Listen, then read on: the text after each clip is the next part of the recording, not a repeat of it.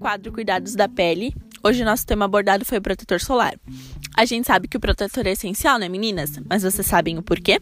Bom, ele não só previne o surgimento de sinais de envelhecimento precoce, como também nos protege ao longo do prazo contra problemas maiores, tais como o câncer de pele. Lembrando que ele não é indicado para ser usado só em dias com muito sol ou quando a gente vai para a praia, né? Mas ele também é indicado em dias nublados e chuvosos. Ele deve ser usado meia hora antes de ser exposto ao sol e após isso ser reaplicado a cada duas horas. Com isso, o mercado de beleza criou muitos, inúmeros produtos. E aí surgiu os protetores com cor. Eles ajudam fazendo a mesma coisa, só que eles também têm um item de proteção a mais, que é contra os raios azuis que é a luz emitida entre celulares, telas, qualquer coisa.